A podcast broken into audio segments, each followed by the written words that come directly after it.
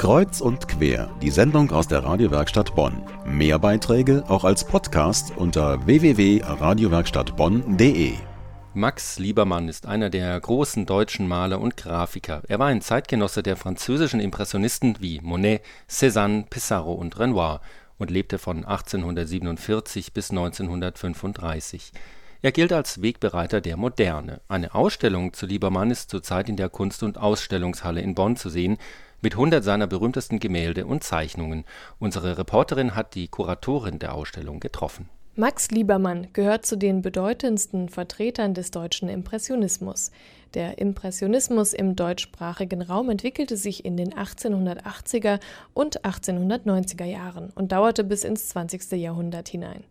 Wichtige Vertreter des Impressionismus im deutschsprachigen Raum sind etwa Fritz von Ude, Karl Schuch oder Leo Putz. Die Ausstellung in der Bundeskunsthalle nennt Liebermann einen Wegbereiter der Moderne.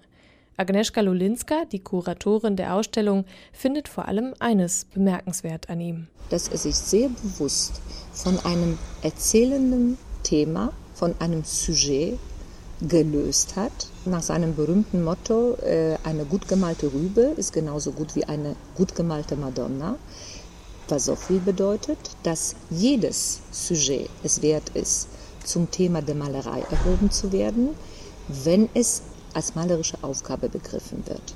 Außerdem hat er mit der Komposition experimentiert, aber auch zum Thema Farbauftrag. Zuerst hat er sich sozialen Themen gewidmet und dafür dunkle und schwere Farben ausgewählt.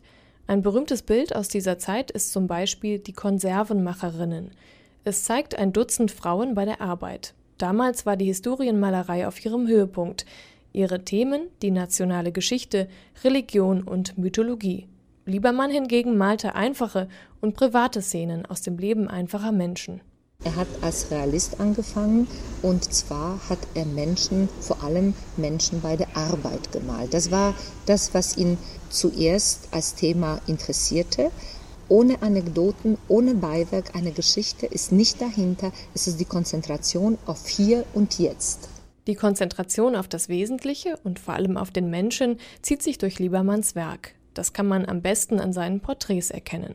Charakteristisch dort, man sieht nur Menschen, kaum Hinweise auf den sozialen Status, den Beruf oder Familienstand. Für Agnieszka Lulinska hatte Liebermann dabei seine eigene Liebermannsche Formel. Einmal der Umstand, dass das Modell ganz nah an der, am Bildrand ist, entweder in Ganzfigur noch öfters in Halbfigur, dass die Umgebung ganz rudimentär nur angedeutet ist das Augenmerk von Liebermann liegt definitiv auf dem Gesicht und manchmal auch auf den Händen des Dargestellten. Und in dem Gesicht, und das ist die große Kunst, versucht er, das Wesentliche dieses Menschen zu erfassen. So zum Beispiel die Ausstrahlung eines Menschen oder seine Lebenserfahrung.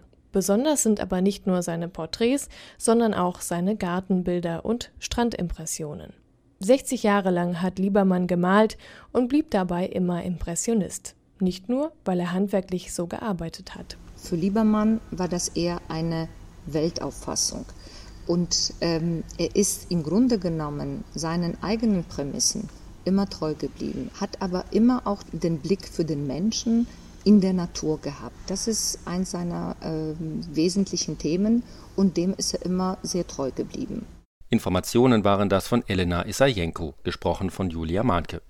Max Liebermann Wegbereiter der Moderne, eine Ausstellung in der Bundeskunsthalle, zu sehen noch bis zum 11. September in Bonn, geöffnet täglich außer Montag.